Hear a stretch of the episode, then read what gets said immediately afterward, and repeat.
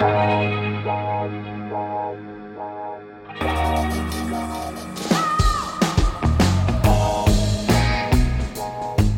à lire, un podcast de Bernard Poirette. Un panneau routier triangulaire avec une silhouette d'ours blanc sur fond noir et la mention Attention aux ours polaires. Bienvenue à Longyearbyen, gros bourg norvégien très au-delà du cercle polaire dans l'archipel du Svalbard. L'inspectrice Lottie Sandvik est née là et elle a décidé d'y revenir après une agression traumatisante subie à Oslo. Sur le papier, c'est une sinécure puisque la criminalité au Svalbard est quasiment nulle. Et à première vue, le corps déchiqueté d'une étudiante en biologie marine, retrouvé près d'un cadavre de cachalot, est à mettre au compte d'une femelle ours blanc, identifiée sur place et promise à l'abattage. Pas un meurtre donc, même si certains détails posent problème. La bête était grasse et pas du tout affamée, sans petit avec elle, et de plus, le fusil de protection de la jeune Agneta est introuvable alors qu'elle est partie avec. Voilà de quoi largement alimenter les soupçons de l'inspectrice Sandvik. Au même moment, mille kilomètres plus au sud, dans l'archipel des Lofoten, la mer rejette le corps d'Aza, ancienne reporter de guerre. Écœurée par son insoutenable métier, elle a changé de vie récemment. Désormais, elle organise des safaris touristiques en surface et sous l'eau. En saison, les orques et les baleines de mink prennent leur quartier dans ces eaux froides, sans parler des dauphins et des phoques.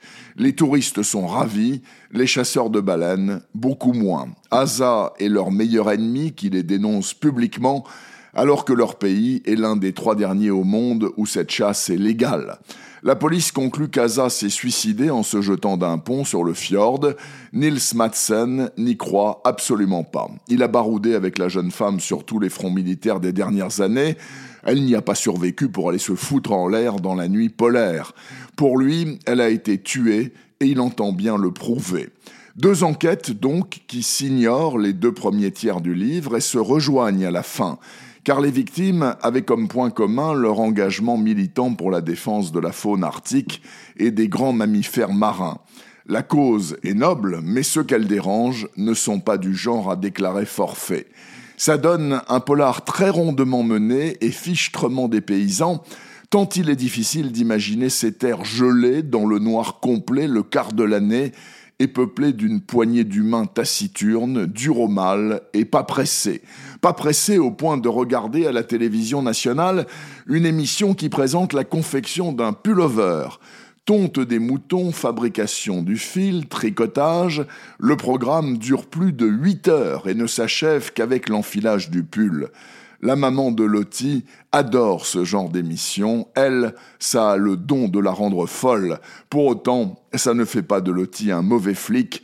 La preuve dans Personne ne meurt à Longyearbyen de Morgan Audic, c'est paru en septembre chez Albin Michel, mais le lire ces jours-ci dans la nuit hivernale me semble plutôt judicieux. Retrouvez le podcast C'est à lire avec Bernard Poirette sur toutes les plateformes de téléchargement.